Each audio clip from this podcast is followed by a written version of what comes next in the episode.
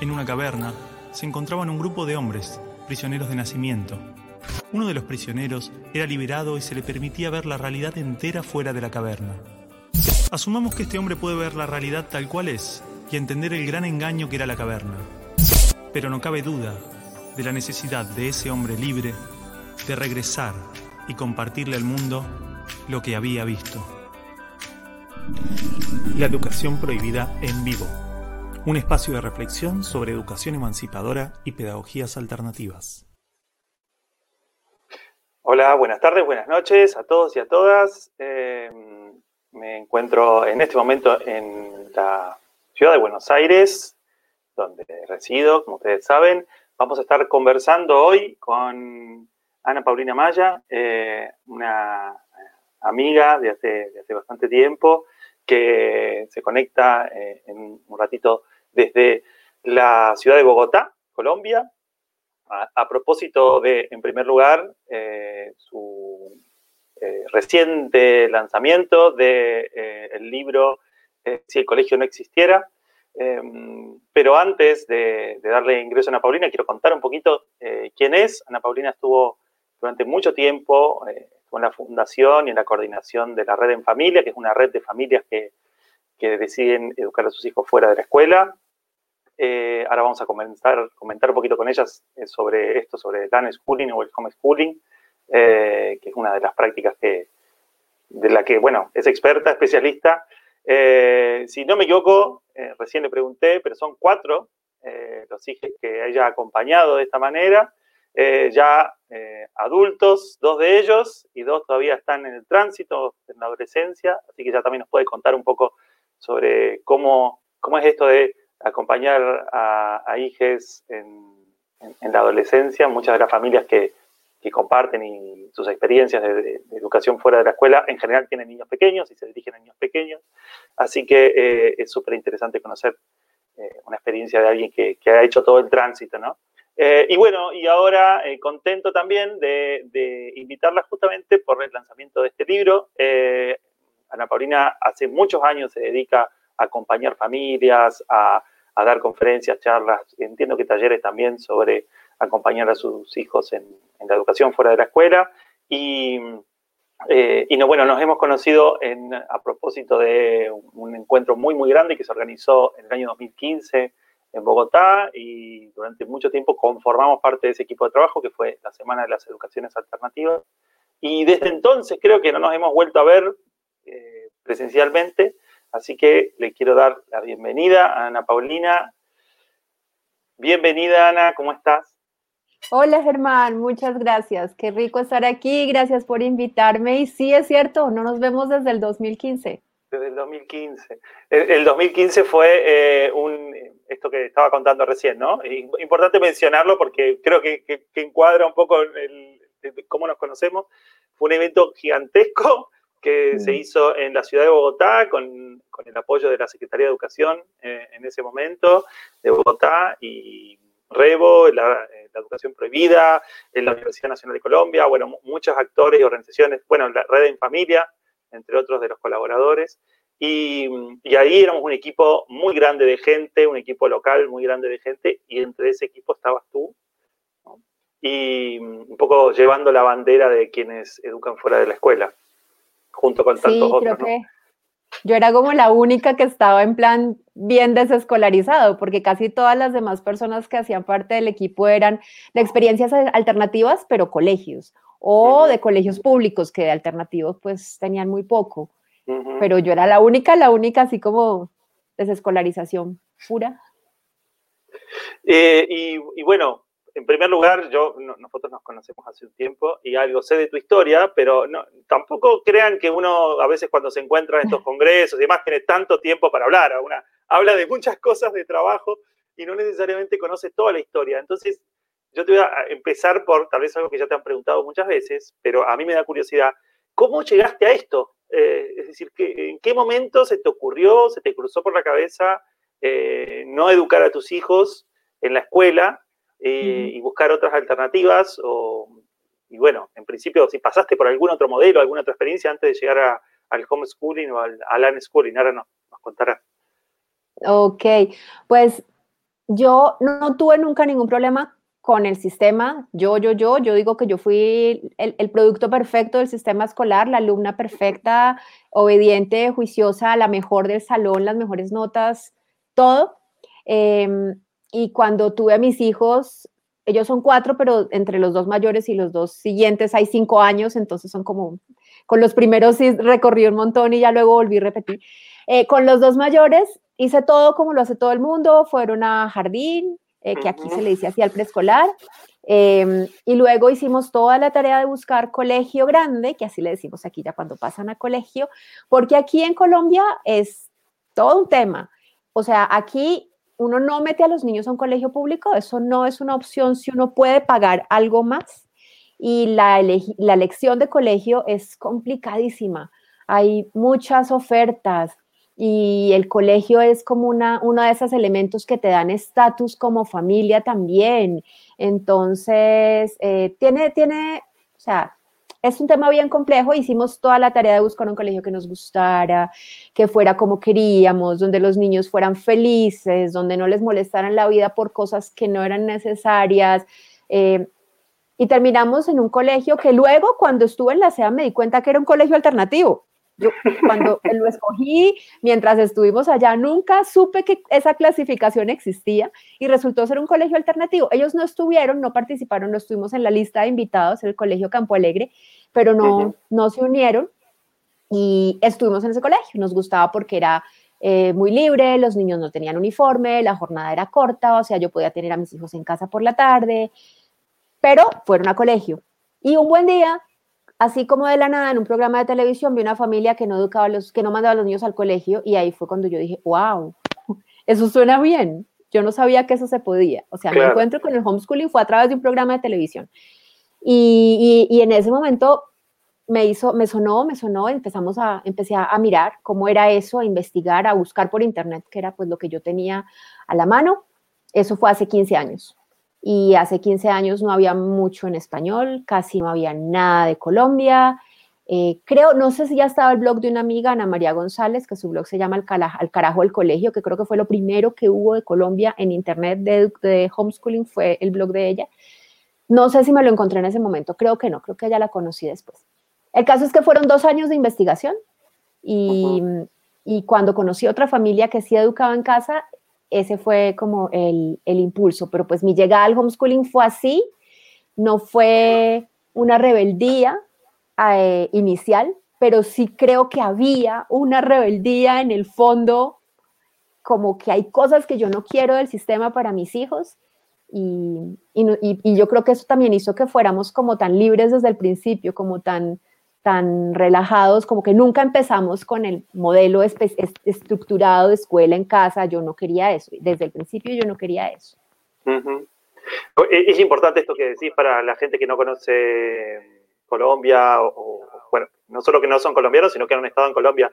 Eh, hay, hay, una tendencia muy grande a la estratificación social, ¿no? Entonces, esto que decías tú, eh, inicialmente, eh, si, si hay personas que pueden pagar un colegio, buscan a toda costa pagar un, un, colegio, ¿no? Entonces, eh, eh, ¿cómo aparece ahí? Cómo, qué, lugar ocupa ahí la desescolarización como, como opción? En, esa lucha de, la excelencia, del estatus. ¿Cómo fue, digamos, moverse a, un universo completamente distinto? Pues yo creo que, eh, bueno, en mi caso, en mi caso no siento que haya afectado mucho porque pues igual nosotros no escogimos el colegio por estatus, lo escogimos de entre los que había eh, como opción pues en el medio en el que estábamos. No eran los más caros, pero sí eran unos que eran bastante costosos.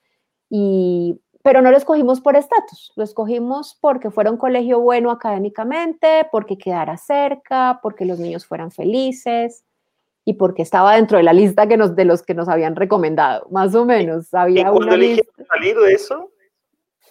Cuando elegimos salir de eso, eh, yo siento que entramos en otro mundo, simplemente entramos en otro mundo.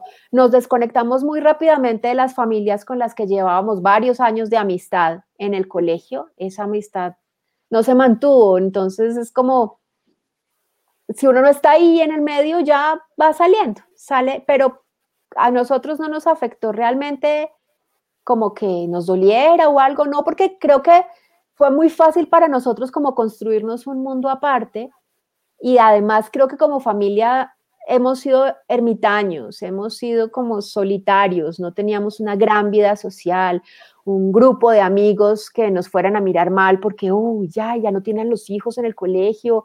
Eh, sí, entonces, pues vivíamos muy nosotros, nosotros cuatro o cinco o seis. Y cuando empezamos a educar en casa, pues nos encontramos con otras familias y no éramos muchos, pero para nosotros estaba bien ese nuevo núcleo social que empezamos a construir. Y era gente que no se parecía casi nada a la gente con la que habíamos estado en el colegio. Una o dos familias eran un poco como de ese estilo, de ese nivel social, pero la mayoría de las familias con las que nos encontramos eran gente súper loca, súper alternativa, eh, hippie, que oía otra música, que se veía, vestía rarísimo y que justamente por eso estaban buscando educar a los hijos distintos. Para, para, ustedes entonces, eh, o sea, fue la, por salir de la escuela o del colegio, fue encontrarse con nuevas formas, con nuevas maneras de vivir, digamos, más que, más que aislarse, digamos, y cerrarse. Sí, exactamente, así fue. A veces, a veces esto, esto ¿no? Que, que los que educan fuera de la escuela como que lo manifiestan seguido, y es que que la escuela en sí misma, justamente más en los lugares donde es muy estratificada la sociedad y muy clasista, digamos, genera nichos o, grupos de relación que excluyen más que la práctica justamente de salirse de la escuela. Claro, eh, por supuesto. O sea, mucha gente escoge un colegio pensando en los amigos que va a tener su hijo para el resto de la vida, sí, porque es que en este colegio estudian los hijos de la gente importante, entonces va a tener amigos que van a hacer buenas relaciones hacia el futuro que le van a servir. Ese es un criterio que mucha gente escoge, usa aquí en Colombia para escoger colegio. Eh, Ana, para empezar eh, preguntas sobre, el, sobre la práctica, ¿qué ha sido lo, lo, más difícil? ¿Qué es lo más difícil de educar en casa?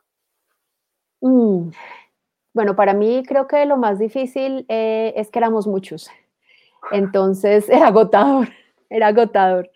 Pero, pero yo creo que para la mayoría de la gente lo más difícil es la incertidumbre, es sentir que está haciendo algo tan raro que, uno está como construyendo su propio camino y cuando uno tiene los niños al colegio, eh, cuando uno tiene los niños en el colegio, tiene la falsa certeza de que, de que de ahí va a salir algo bueno, que ese es el camino que va a llevar a un, a un buen resultado.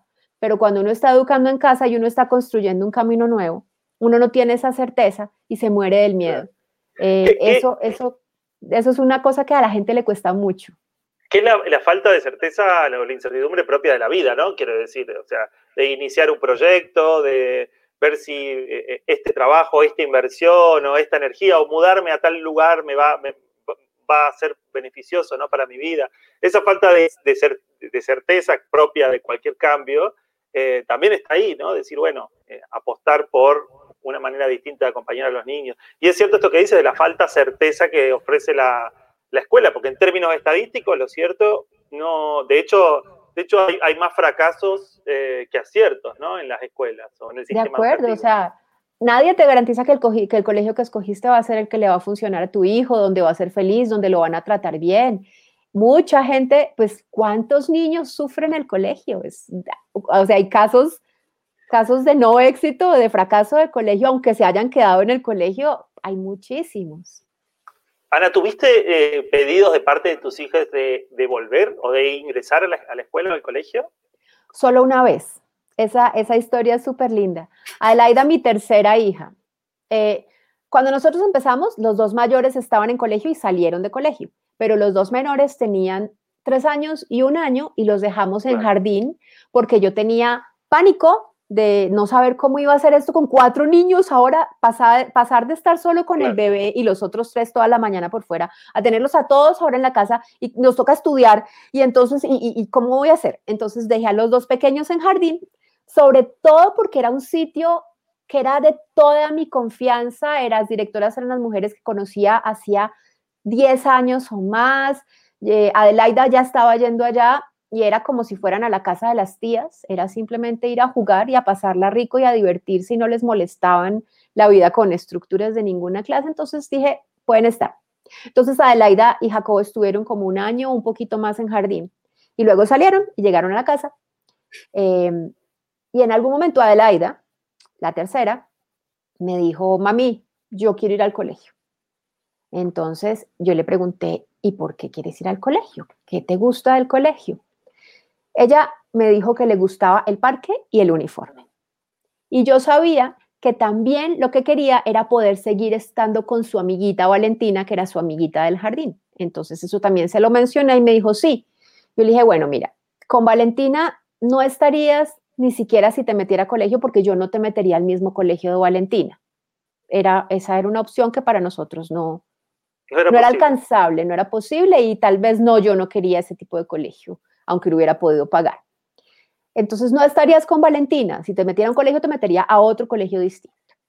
Pero como lo que te gusta es el parque y el uniforme, entonces mira, nuestra vecina Camila tiene un parque. Vamos a hablar con Camila para que tú puedas ir todos los días al parque cuantas veces quieras. Y me conseguí unos uniformes prestados. Los uniformes le parecieron horribles al parque, igual ellos ya iban cuando querían, porque mi vecina Camila tenía las puertas abiertas para ellos siempre. Y así fue, y nunca más volvió a decir nada y prueba superada. Pero lo, bonito es que luego de unos años yo los matriculé en unos talleres de ciencias y estos talleres buscaban colegios que les prestaran los laboratorios de química y de física para realizar los talleres allá. Entonces, ah, entramos un buen día a un colegio era un colegio público departamental. Y entramos al colegio, con, yo con mis cuatro hijos, fuimos todos. Yo sí me di cuenta que Adelaida miraba para todas partes. Y ella miraba y observaba. Y al rato me dijo, mami, ¿esto es un colegio? yo le dije, sí, mi amor, esto es un colegio. Esto no me gusta. Menos mal no me hiciste caso cuando te dije que me metieras a un colegio, porque si esto es un colegio, esto no me gusta. Y ya, eso ha sido todo. Es la única vez que alguno ha pedido colegio. ¿Cuál, eh, cuál es la, Antes te preguntaba lo más difícil, ¿no? Eh, en algún momento vos... Ah, decime, decime. Otra cosa es estar como, como estar con ellos todo el tiempo y ser como la depositaria de todas las emociones de los de ellos. Y bueno, siendo tantos, pues multiplícalo por cuatro, porque tú sabes que los hijos con los papás tienen licencia para demostrar todo lo que están sintiendo, ¿sí me entiendes? O sea, un niño le hace el berrinche a la mamá y no le hace el berrinche a la profesora del colegio. Y, yo, y yo suelo decir que eso es un muy buen síntoma, porque para los hijos uno es el lugar seguro, o sea, ellos pueden mostrar la parte más fea y más dura que tengan adentro y saben que uno los va a seguir queriendo siempre, que tienen el amor asegurado, entonces, pero eso no hace que, que sea menos difícil, tener toda esta emocionalidad todo el tiempo ahí a cargo, a cargo de, uno, uno ahí como de mediador también entre los hijos y bueno, eso, eso, es, eso es duro también. No, y además que la alternativa no necesariamente es que la, escuela haga eso o lo haga bien, digamos. Desde luego, una escuela o un colegio puede hacerlo eso muy bien con la formación y con el trabajo, con la atención, pero son casos muy raros, ¿no? De, donde hay un buen acompañamiento y sostén emocional. Sí, y no creo, no lo digo porque, porque, porque esté uno asumiendo el trabajo que hacían otros, sino por el tiempo, sino por esto, esta, esto 24/7 con ellos, porque igual cuando están en el colegio, a lo mejor allá no los están atendiendo bien emocionalmente, pero hay una distancia y hay un tiempo en el que no estoy inmersa en este mundo infantil, ¿no? Y, eso también a uno como adulto a veces lo agobia no tener espacios adultos, solo es el mundo infantil permanentemente. ¿Consideraste abandonar en algún momento? No a tus hijos, sino al homeschooling. no a ninguno, ni a los hijos ni al homeschooling, no. ¿Y qué, cuáles son las cosas que te motivaban, que, te, que, las perlas que vos decís, eh, es esto, es esto lo que quiero sostener? Que... Eh, bueno, pues yo creo que uno empieza a ver a sus hijos felices y, eso. Mira, cuando nosotros los sacamos del colegio, por ejemplo, eso, eso es una cosa así que fue como una de esas perlas, como lo dices tú. Yo no me había dado cuenta que mi hijo Juan José, que en ese momento tenía ocho años, estaba tan, tan mal en su autoestima, estaba tan golpeado. Yo realmente, y me duele mucho saber que yo no me había dado cuenta. Cuando yo lo recibí, era un niño que era, estaba o sea, él no miraba los ojos a los adultos, él no quería que le hablaran, él, él sentía como que no servía para, para gran cosa, e, era, era una actitud muy triste y, y claro, yo recibo a este niño y me doy cuenta inmediatamente de eso y mi actitud fue eh, lo académico no importa, o sea, en este momento con él lo que necesitamos es como recuperarlo, recuperar su, su ser, su vida, su alegría, su corazón, vamos a enfocarnos en él, en amarlo y en, y en, y en, que esté mejor. Y, y, sí, sí, de hecho hay, hay, hay, amigas, las que nos conocen desde el principio, que cuando veían a mi hijo adolescente decían increíble. Ya me acuerdo lo que era Juanjo cuando empezaste y verlo aquí todo wow, así, todo señor, todo seguro, todo... Eh, él es un tipo súper justo, súper honesto, es una lindura de hombre, mi Juanjo, que ya tiene 21 años. Esa es una de esas perlas, o sea, haber visto cómo, cómo, cómo floreció eh, y no sé qué habría pasado con él dentro del colegio, ni idea, no puedo, no puedo saberlo. Otra cosa linda fue ver cómo se, cómo se transformó la relación entre mis dos hijos mayores, porque ellos no se querían mucho. Cuando salieron del colegio vivían peleados y tenían dos cursos de diferencia y yo no sé cómo sea en otros países, pero aquí los niños juegan con los de su curso y listo, y los más chiquitos son como, uy, no, eso es qué pereza, y los más grandes les tienen miedo. Y ellos dos tenían su, su cosa ahí, no se querían mucho, no se hablaban mucho, y un año después yo me iba a dormir y los oía a ellos reírse por horas hasta la medianoche en la sala, pasándola buenísimo los dos. Esa es otra de esas cosas lindas, lindas, lindas. Eh, las adolescencias también me parecieron muy bonitas y creo que habrían sido muy diferentes si hubieran estado en el colegio porque fueron unas adolescencias muy tranquilas. Dime. ¿Cómo es, cómo es una adolescencia fuera de la escuela? Porque, porque la escuela ahí también es el, lugar de encuentro con la cultura hegemónica imperante y imagino que además de los medios de comunicación y las redes sociales, la escuela tiene un rol fundamental ahí, ¿no? Y, y la pregunta va también a cómo es sin la escuela y también ¿Cómo, cómo, lo, ¿Cómo han logrado, cómo se han encontrado para que ellos sí se encuentren con la cultura adolescente real, digamos, una, ¿no? una propia de, su momento?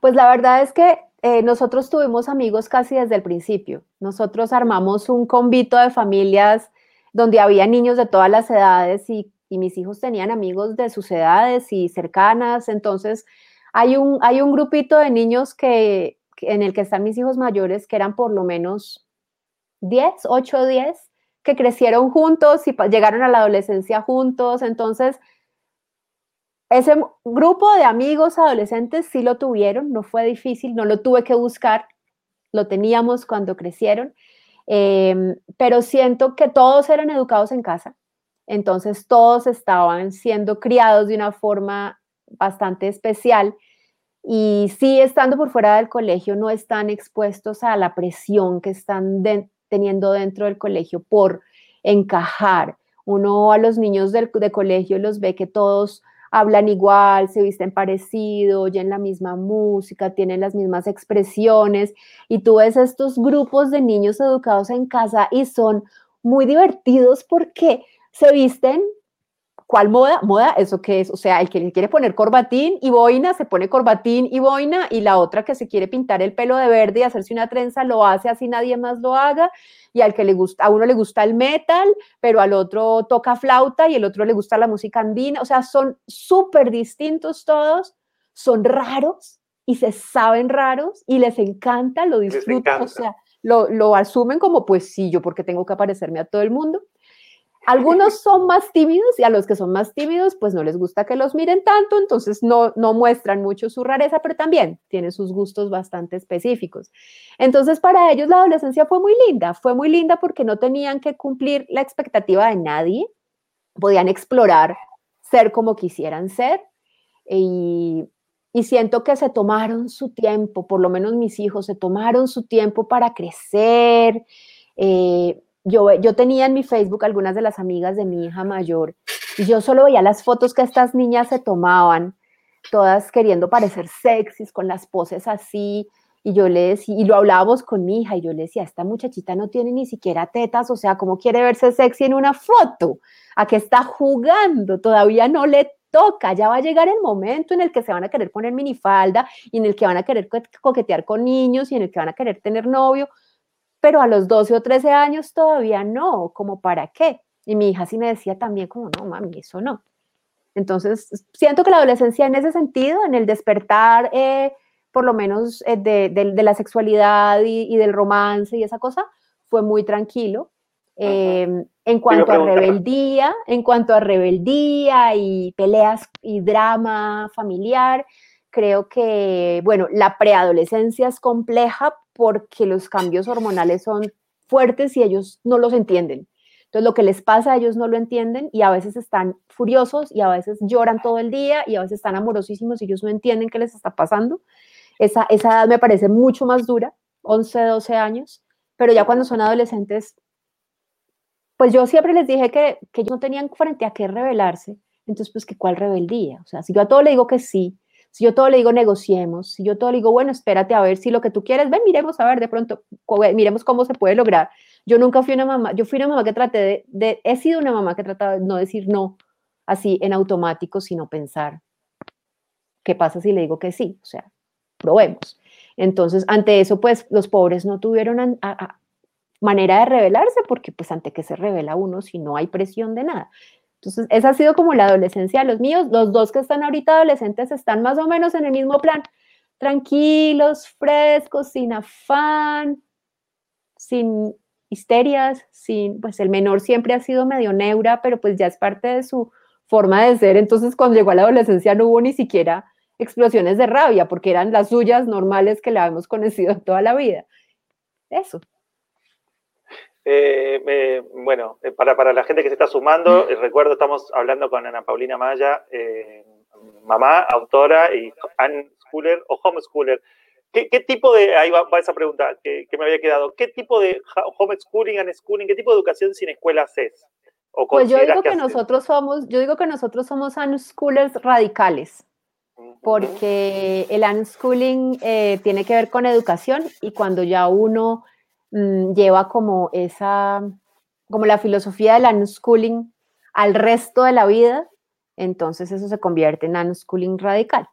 Entonces, unschooling es, yo no te voy a poner eh, un esquema que tengas que seguir, yo, tú no vas a tener que seguir un currículo, eh, te voy a dejar libre para que tú expreses tus intereses y vamos guiándonos por los intereses que tú expresas y yo te acompaño, yo te proveo, yo te facilito, esa es mi labor, pero pues no te voy a decir, hoy te toca aprender esto porque según el currículo es, pero entonces luego uno empieza a decir, bueno, y si uno puede ser libre en cuanto a decidir qué quiere aprender, uno por qué no puede permitirle a sus hijos ser libres en cuanto a decidir a qué hora se quieren acostar y a qué hora se quieren levantar o porque no puede permitirles la libertad de decir qué ropa se quieren poner, o porque no puedo decir, permitirles decir, esta comida no me gusta, mami, yo quiero comer otra cosa, o no tengo hambre a esta hora, déjamelo ahí, yo me lo como más tarde. Cosas que para las familias son como tan así, como que los papás sienten que tienen que crear hábitos y entonces la hora de dormir es una pelea,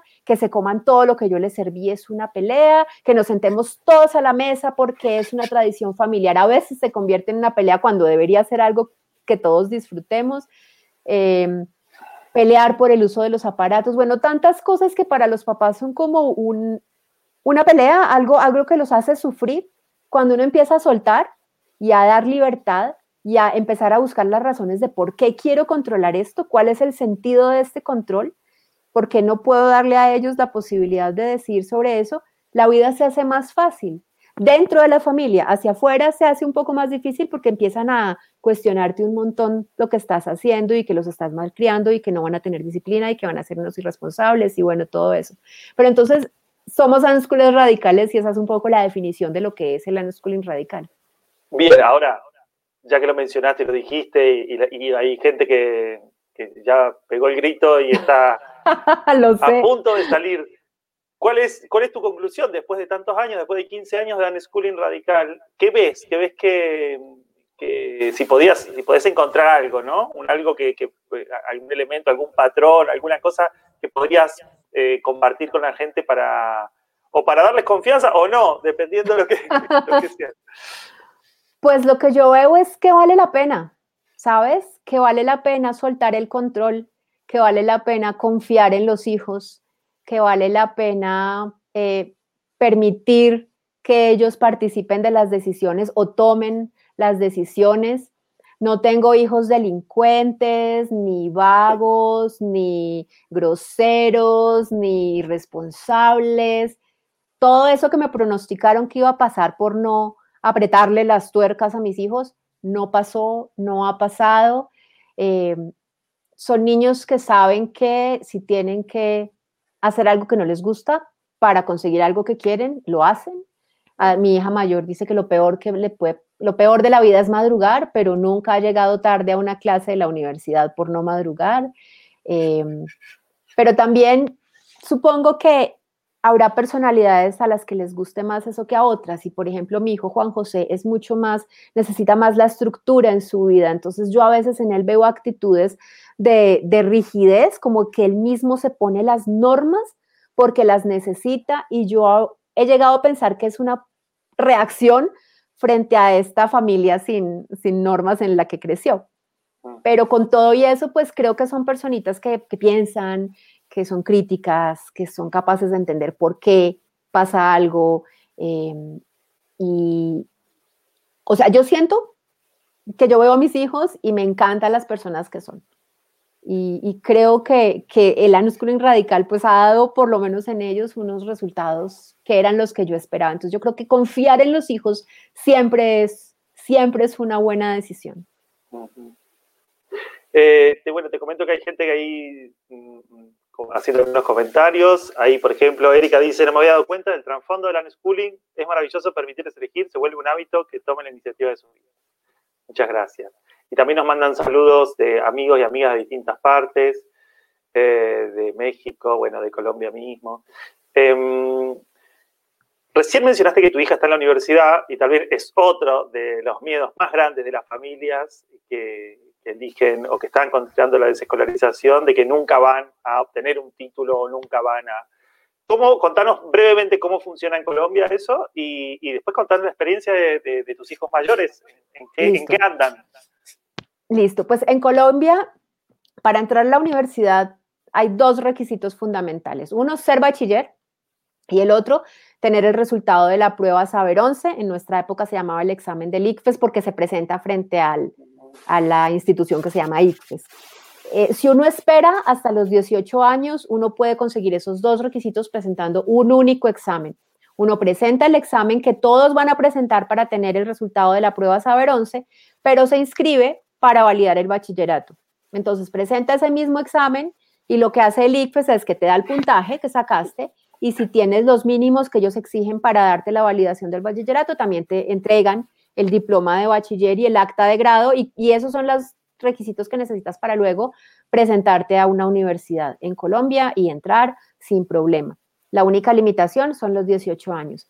Hay gente que lo hace de otras maneras, hay gente que valida año a año, hay gente que opta por un tipo de colegios que son semestralizados y si empiezan con este colegio a los 13 años, eh, se pueden estar graduando de bachiller a los 17 más o menos. Entonces, los que quieren que se gradúen antes de los 18 años, ese es un camino, pero pues ya es matriculándose en un colegio, en una institución educativa, que es mucho más flexible que una normal, esta que es por ciclos, porque es diseñada para adultos. Para esto. Es, diseñada para extra entonces los adultos no tienen mucho tiempo para estar cumpliendo un horario de colegio.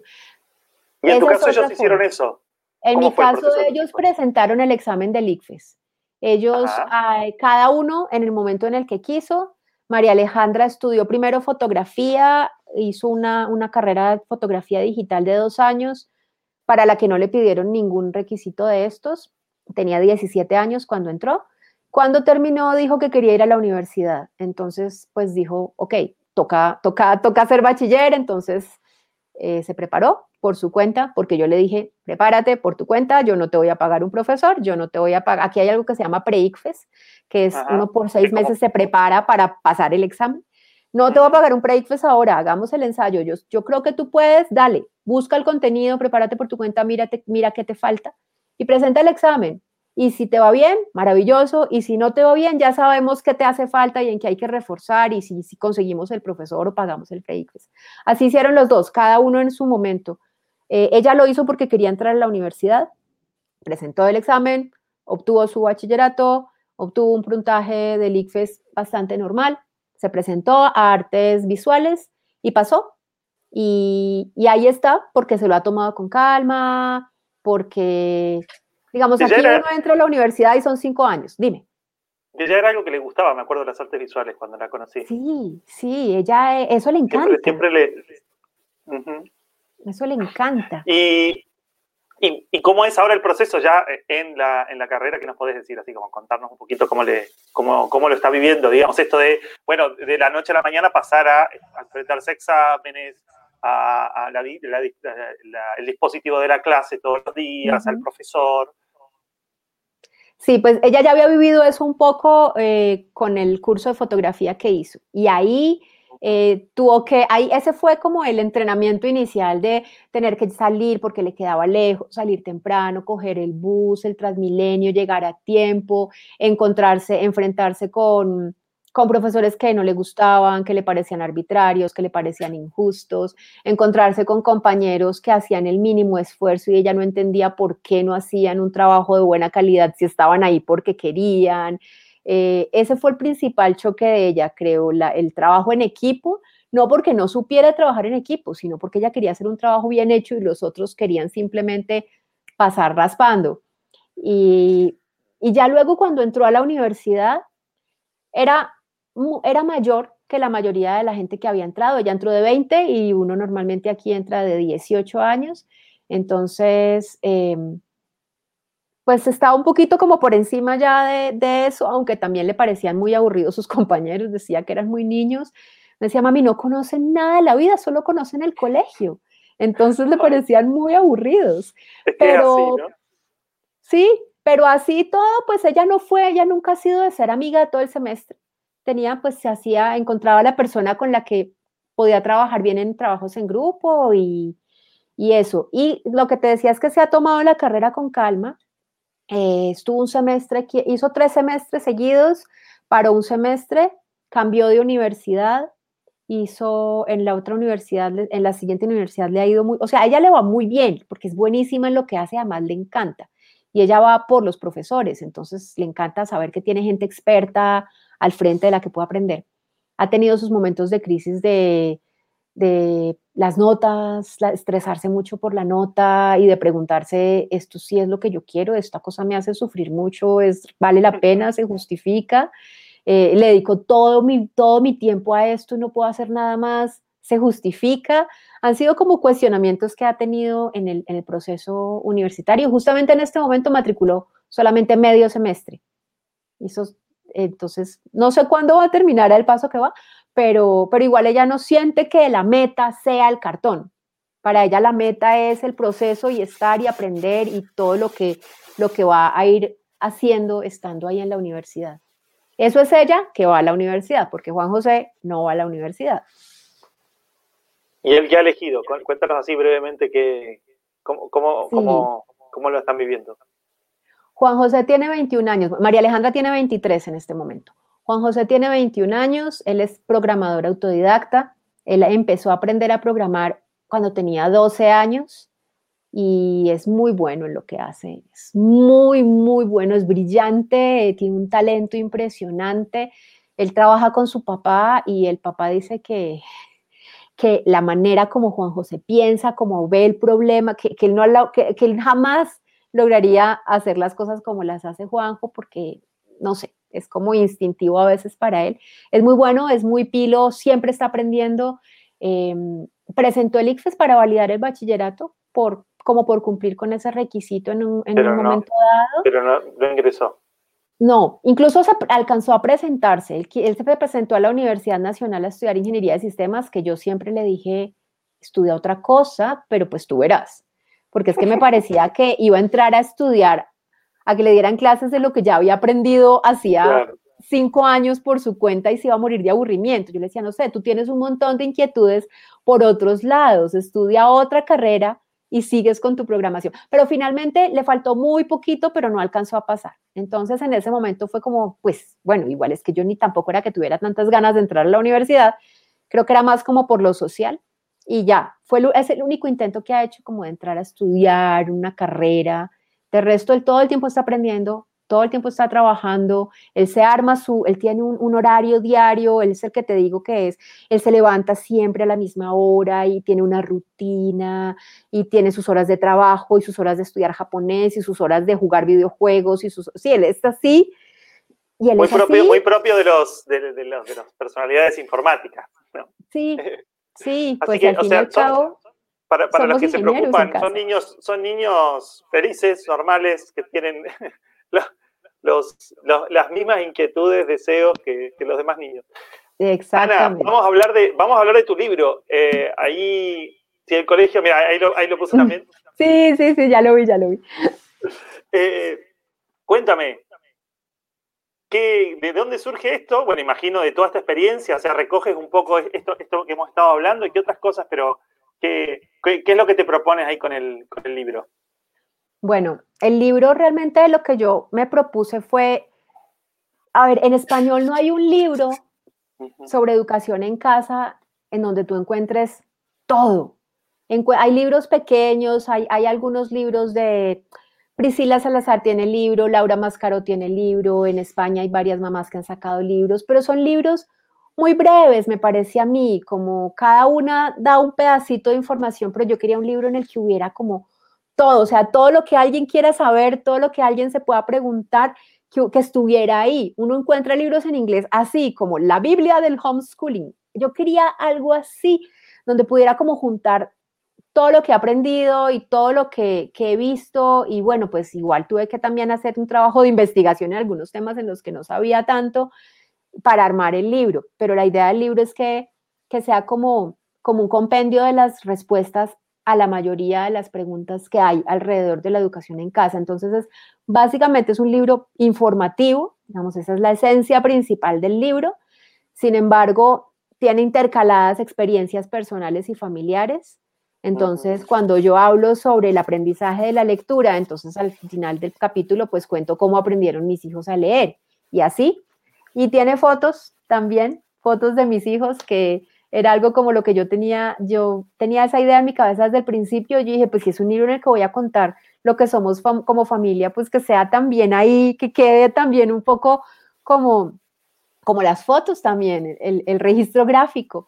Y, afortunadamente me la, editorial me lo permitió y la verdad el libro quedó muy lindo. Yo estoy feliz con mi libro porque quedó como me lo había soñado. Me, me faltó que fueran a colores las fotos, pero ni modo, pues ya esto, esto que dices es, verdad, ¿no? Porque durante, cuando yo también investigaba sobre homeschooling, homeschooling, eh, siempre aparecen las recomendaciones de, bueno, de leer a John Holtz, ¿no? Que es uno de los padres del homeschooling, el escritor de la Biblia del homeschooling, ese tipo de cosas.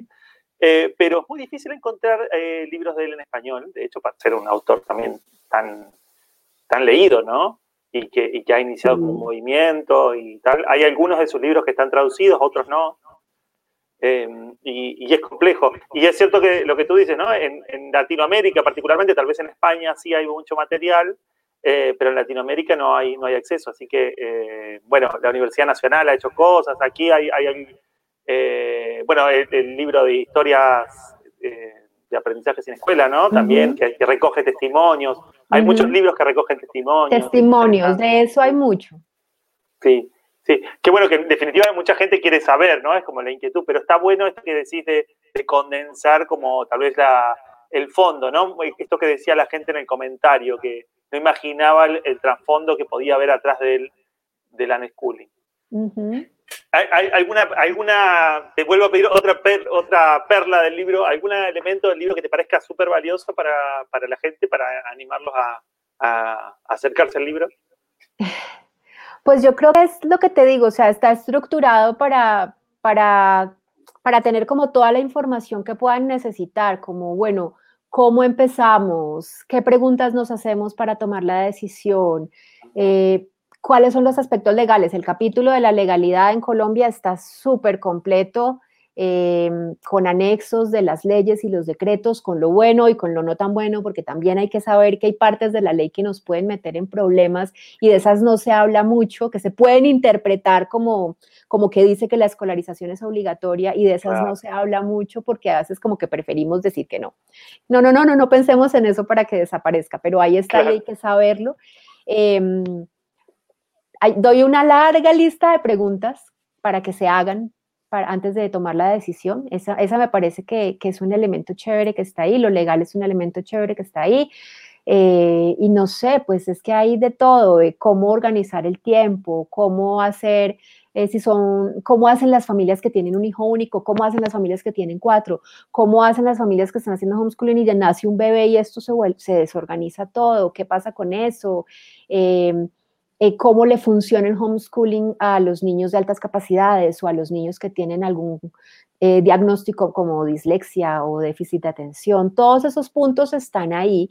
Creo que al menos hay, una respuesta básica para todo esto. Seguramente habrá que profundizar en algunos temas que a, ciertas personas les puedan llamar la atención, pero también hay como la vía de por dónde profundizar, hay un buen anexo de lecturas recomendadas, eh, a mí me parece, modestia aparte, que el libro es muy completo, casi todo lo que quieran saber está ahí y si no está, me, me lo van diciendo para incluirlo en la segunda edición, por favor, para ir completando y mejorándolo. Eh, bueno, me, interesaba esto, por ejemplo, de las preguntas, ¿no? Eh, de, preguntas para, para, que la gente hacerse. Y no te voy a pedir la lista completa, pero dame un ejemplo a gente que está ahora escuchando y considerando, ¿qué, preguntas, qué, dos o tres preguntas te parecen como centrales? Bueno, es súper importante, tener claro por qué. ¿sí? La gente se está, sacando la educación en casa, ¿por qué quieren educar en casa? Eh, preguntarse, como yendo, yendo al, como, como al interior de cada uno y que, la, y que esto se haga en familia, ¿qué creo yo que va a pasar si tomamos la decisión de educar en casa? ¿Y qué, creo yo que puede pasar si no tomamos la decisión de educar en casa? Eso da un montón de herramientas como para, para identificar qué me asusta, qué me preocupa, qué sueño, qué ilusión me hace esto y empezar como a construir. Porque la gente dice, pero ármame un plan, por favor, ayúdame a armar el plan de cómo lo vamos a hacer para poder armar el plan de cómo lo vamos a hacer, tú tienes que tener claras esas cosas, qué quieres, cómo lo quieres, qué es importante para ti como familia, qué te parece importante que tus hijos aprendan, em, cuánto tiempo tienes disponible, cuánto dinero tienes disponible, en dónde vives y qué recursos tienes en el sitio en donde vives. Bueno, hay un montón de preguntas que pueden ayudar si uno las hace antes a que, el, a que el arranque sea más fácil. Y si no se las hizo, igual puede parar en algún momento y hacérselas y eso va a ir sumando elementos para que las cosas vayan mejorando. Ana, eh, unos últimos minutos, pero me encantaría saber algo, cómo lo estás viendo vos en este momento. Y es que, bueno, la pandemia, eh, los niños, las escuelas y los colegios cerrados en prácticamente todo el mundo, em, y hay una especie de, de, de homeschooling impuesto, eh, que no lo es para mí, ¿no? Pero, pero también hay una fiebre de gente que, yo creo que, mucha que tal vez que estaba por tomar la decisión y que está impulsada por la situación la está tomando, pero yo también percibo que hay mucha gente que está tomando esta decisión porque no está la escuela abierta, porque si no los dejaría en la escuela. Entonces, ¿qué, ¿qué, opinas tú, digamos, sobre esto, no? Sobre el fenómeno, digamos, el como una fiebre del oro, digamos, ¿no? Sí, el boom total. Eh, es exactamente así como lo pintas tú, así como lo, como lo describes. Em, hay gente que ya tenía cierta inconformidad con el sistema, pero no estaba muy seguro de cuál era. Al estar ahí, viendo la clase en vivo y en directo, empiezan a decir sí, no aprenden nada, le dan 20 vueltas a lo mismo, esa profesora es muy gritona, a mí sí me parecía que mi hijo decía, pero yo no le creía, yo estoy pagando un montón de plata por un colegio y eso es por lo que estoy pagando, eh, bueno, y, y muchas otras cosas más, de pronto más de fondo. Entonces, hay gente sacando a los niños del colegio por muchas razones. Una, esa. Otra, que se bajaron sus ingresos y el colegio es costoso. Entonces, de alguna manera tenemos que hacer que, los, que, el, mes, que el dinero nos alcance. Em, otra porque esto generó unos niveles de estrés altísimos en las familias y definitivamente no pudieron. Y es que yo creo que los colegios no lo hicieron bien y debían, debían haber parado, así como todo paró, debían haberse dado el permiso de parar o sea, tener la humildad de decir, no tenemos ni idea qué hacer en este momento, vamos a parar, vamos a pensarlo, vamos a hablarlo con los niños, vamos a hablarlo con los papás, vamos a hablarlo con los maestros y vamos a diseñar entre todos una manera. Y no tiene que ser una manera universal, seguramente cada colegio o cada curso o cada maestro podía inventarse una manera acorde con, con su grupo para ir continuando esto. Pero fue como, no importa que el mundo se esté cayendo pedazos, nosotros seguimos, porque es que si nosotros paramos, los niños se quedan sin aprender nada. Y es absurdo pensar que los niños se quedan sin aprender nada. Es muy arrogante pensar que la misma situación ya no trae un montón de aprendizajes per se. Entonces siento que, el colegio lo hizo muy mal, muy mal, o sea, se hizo un harakiri ahí, pero total, y, le, dio, y dio el pie para que las familias que estaban descontentas tuvieran la excusa para sacar a los niños del colegio. Y sí, hay familias que lo están sacando, los están sacando como una solución temporal, porque cuando se pueda volver, esperan poder volver, Claramente son familias que van a tener que volver a sus oficinas también, a su trabajo de 8 a 5, no pueden estar en casa con los niños, para ellos no es una opción, a menos que hagan una transformación familiar mucho más profunda y más compleja. Em, pero también, también hay familias que esta, esta situación obligada a estar con los hijos en la casa todo el día, que al principio fue caótica, les mostró cosas bonitas de ese convivir con los hijos. Al principio fue no me los aguanto, pero poco a poco empezaron a darse cuenta que los hijos estaban como chéveres, ¿no? Como, oiga, ese niño es como simpático, conversar rico, la pasamos bien, es divertido. Oye, súper curioso, mira las preguntas que me hace, dibuja divino, yo no me había dado cuenta, me ayuda en la cocina, eh, un montón de cosas lindas. Yo tengo fe en que hay familias que aprovecharon esto para descubrir las cosas lindas de los hijos y de la vida en familia, para descubrir que habían entregado tan tranquilamente a los hijos y, sacrificado tan tranquilamente el tiempo de familia y esta oportunidad les mostró que, que lo pueden vivir, que lo pueden hacer suyo de nuevo. Entonces sí sé que hay una, yo no sé si sea 50 y 50, pero cuando vuelvan a abrir los colegios, muchos volverán, pero muchos no, muchos se van a quedar en el homeschooling. Y también eh, tienen que pasar por el proceso de entender, de entender el homeschooling, de entender la educación en casa, porque al principio pues simplemente buscan como el reemplazo al colegio y como no lo han pensado, pues cuando uno busca el reemplazo al colegio busca algo que se parezca al colegio. Eh, entonces también estarán, estarán atravesando ese proceso de, de ver que hay otras opciones, que no solo es buscar un colegio virtual, buscar una plataforma virtual, buscar un profesor que venga y les dé clase, sino ir viviéndolo, ir viviéndolo. Eso solo se entiende cuando uno lo, va viviendo. Ana, y la última pregunta. Eh, bueno, primero, antes, porque no quiero que quede fuera. Eh, ¿Dónde se consigue tu libro? ¿Se consigue solamente en Colombia en papel? ¿Se puede conseguir digital? ¿Cuáles, cuáles son las formas de, encontrarse con tu libro? Hay gente que parece que ya lo leyó en los comentarios. Sí, un montón de gente ya lo ha comprado, es súper emocionante. El libro en Colombia está en casi todas las librerías del país, ya está en las principales librerías, en todos lados, y se puede pedir por internet también. Eh, en papel, desde cualquier parte del mundo lo pueden buscar por una plataforma que se llama Busca Libre.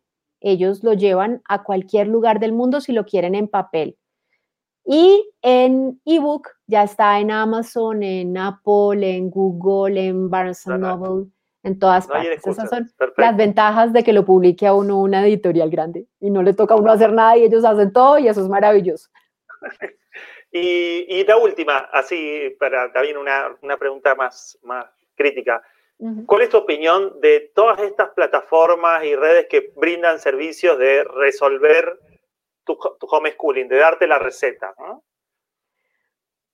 Yo creo que pues hay un nicho de mercado para ellas, es, inevitable que aparezca. A mí siempre, antes, antes de pandemia, me generaban mucha sospecha un poco las plataformas porque hay unas que son buenas y hay unas que no tanto. Y se aprovechan un poco como de, de la desesperación de las familias y de esa situación de no saber para dónde coger. Eso no me gusta, no me gusta. Incluso a veces antes, antes les sembraban el miedo de la certificación es obligatoria, si no los van a denunciar, pero yo aquí le tengo la solución. Eh, con, que contrate conmigo y yo le doy la certificación que necesita y nunca va a tener un problema legal. A mí eso, uy, eso me enerva. Pero ahorita no está pasando tanto eso porque, porque son colegios que están ofreciendo su, su servicio de colegio. Yo creo que es inevitable, hay familias que están buscando eso pero sí siempre, siempre recomiendo que revisen muy bien que el colegio o la plataforma que están contratando tenga todos los soportes legales, en, Colombia que tenga la resolución de aprobación. Aquí la educación virtual en básica primaria está en un vacío legal muy parecido al del homeschooling. La virtualidad, que no se llama virtualidad, sino educación a distancia, está regulada para educación para adultos y, y universitaria. Entonces hay que mirar muy bien que sea legal ese certificado que les van a dar al final del año. Pero, y idealmente que no sea que no sea un producto de cadena de montaje, ¿no? Porque si no es como es más de lo mismo sin el encuentro con los niños en, el espacio de la escuela. Exactamente. y lo otro que también, eh, ay, se me fue lo que te iba a decir, te iba a decir algo más. Estoy tratando de que me dé un poquito más de luz, pero ya ni modo, ya estoy es con la luz de la pantalla del computador. ya es de noche. Eh, um, bueno, que sí hay una avalancha de ofertas escolarizadas, muy escolarizadas. Por eso yo siento que, que yo tengo, yo me siento como en la misión de seguir llevando el mensaje desescolarizado, porque, porque es que la opción desescolarizada es una opción muy linda. Y para la vida como familia es, es espectacular vivir desescolarizados, liberarse de, de todas esas imposiciones de alguien externo que no tiene nada que ver con la familia y que podrían no ser necesarias. Uno realmente puede vivir sin eso si se organiza y, si, y, sobre todo pues si está ahí como disponible para sus hijos. Bueno, Ana, muchísimas gracias. Te voy a hacer, te voy a leer algunos comentarios, nada más, están muy bonitos. Excelente, Ana Paulina. Cada charla me ayuda a reforzar eh, muchos temas y resolver dudas de, muchos padres que nos llaman a diario, dice eh, mí Después mm. te mandan saludos. Hay, hay, algunas preguntas que, para, hay alguien que preguntó sobre la adolescencia. Eh, y ya lo, comentamos antes, creo que llegó más tarde, así que vuelve a ver en vivo. Eh, pero ya lo comentamos. Eh, y bueno, em, te, quiero agradecer por el, por el rato compartido y gracias a todos los que nos, acompañaron también. bueno, ¿algún sitio web para que encuentren ahí tu material o un blog o lo que quieras compartir? Bueno, yo tengo página web, anapaulinamaya.com. Tengo un canal de YouTube donde tengo montones de videos, también lo buscan con mi nombre, Ana Paulina Maya. Eh, mi Facebook, me muevo mucho en Facebook, es como mi red más activa. Eh, estoy también intentando mover Instagram, pero es que el Instagram para mí es como tan personal, como tan de lo mío, de mi casa, de mis hijos, de mis recetas, de mis gatos y en fin, pero ahí está, ahí está, o sea, tengo redes y, el canal de YouTube es, es algo que a mucha gente le ha servido un montón. Y también, incluso si quieren una charla conmigo, yo ofrezco asesorías personalizadas. Eh, es, en ese momento es como mi trabajo, o sea, pues que una tarifa es un servicio, pero, pero es una charla en la, que, en la que normalmente como que vamos a los puntos específicos de la familia y yo no sé, yo, casi todas las familias con las que he estado ah, les ha gustado. Salen como, como, como, como que les da tranquilidad esa charla porque, porque tienen muchas dudas y, y en un rato se pueden resolver fácilmente. Y si no, pues está el libro. Genial genial, eh, muchísimas, muchísimas gracias. Ahí pueden ver en anapaginamaya.com eh, y, y si no, como en las redes sociales donde, donde mencionabas recién. Bueno, te agradezco por el, por el tiempo eh, y a aquellos que, que, llegaron a tarde los pueden seguir viendo en, el canal de, YouTube de la Educación Prohibida o también en, hoy o mañana en Spotify lo subimos como, como podcast. Y, Ay, también tengo un podcast. También tengo un podcast, se me ha olvidado mencionarlo. Es, lindo, se llama Un té con Bárbara y Ana Paulina. Es con mi amiga Bárbara, que eh, fue la mujer por la que tomamos, o sea, la, familia con la que hablamos y dijimos, listo, sí, arrancamos. Y ha sido mi amiga durante todo este camino de la educación en casa. Y es una charla entre las dos y hay un tema diferente cada semana y, está en Spotify y en Apple y en Google y en todos lados también. Qué bello. Bueno, mm. mucho, mucho para indagar para los que te están siguiendo. Muchas gracias. Ahí te mando un saludo, buenas noches. Y, bueno, nos estamos conversando pronto. Eh, al, resto de las personas que nos están siguiendo, los invito también a estar atentos para próximas entrevistas y conversaciones. Y el día domingo vamos a hacer como nuestro, nuestro programa en vivo, eh, que estamos, empezamos el domingo pasado, en este mismo horario, eh, donde vamos a hablar de noticias de la educación alternativa, algunas reflexiones, recomendaciones y demás. Juntamos una horita todos los domingos como para compartir. Gracias, Ana. Gracias. Gracias, por invitarme. Gracias por ver. Chao, chao. Chao. Esto fue La Educación Prohibida en Vivo, un espacio de reflexión sobre educación emancipadora y pedagogías alternativas. Te invitamos a seguirnos en las redes sociales y conocer nuestras propuestas de formación en desaprenderonline.com.